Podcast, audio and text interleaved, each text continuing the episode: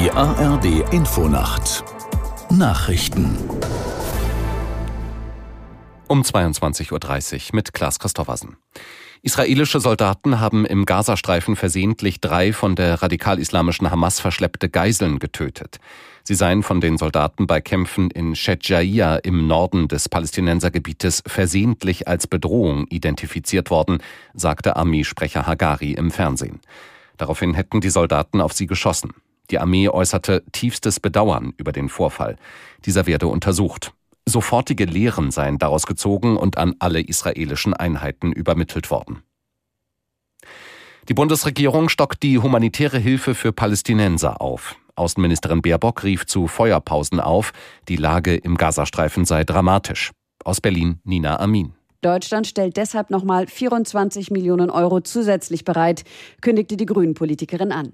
Insgesamt steigt damit die humanitäre Hilfe für die palästinensischen Gebiete auf mehr als 200 Millionen Euro in diesem Jahr. Wichtig sei aber, dass diese Hilfe auch ankomme, sagte Baerbock bei einer Pressekonferenz mit dem libanesischen Außenminister in Berlin. Dafür brauche es verlässliche Feuerpausen.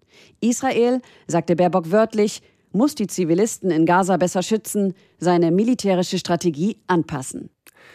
Nach zehn Jahren ist der Mali-Einsatz der Bundeswehr zu Ende gegangen. Auf dem Flieger Horst im niedersächsischen Wunstorf sind am Nachmittag die letzten Soldaten von dem UN-Einsatz zurückgekehrt.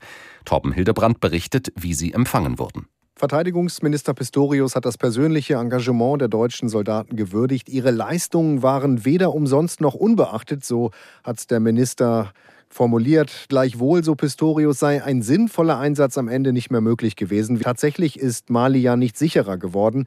Die Bundeswehr war am Ende in dem westafrikanischen Land sogar unerwünscht. Gekostet hat das alles rund drei Milliarden Euro. Deutschland wird sich nach dem Abzug in der Region auch weiter engagieren, aber eben nicht mehr militärisch. Bundesinnenministerin Faeser hat die Grenzkontrollen zu Polen, Tschechien und der Schweiz für weitere drei Monate verlängert. Ihr Ministerium teilte mit, die EU-Kommission sei über diesen Schritt unterrichtet worden. Die Mitte Oktober eingeführten Grenzkontrollen können damit bis zum 15. März weitergeführt werden. Seit der Einführung habe die Bundespolizei laut Faeser etwa 340 Schleuser festgenommen. Zudem sei die Zahl der unerlaubten Einreisen gesunken. Das Wetter in Deutschland. In der Nacht an den Alpen etwas Schnee, in den östlichen Mittelgebirgen teils Schneeregen, sonst meist trocken, hier und da Nebel möglich, Tiefstwerte plus 6 bis minus 4 Grad.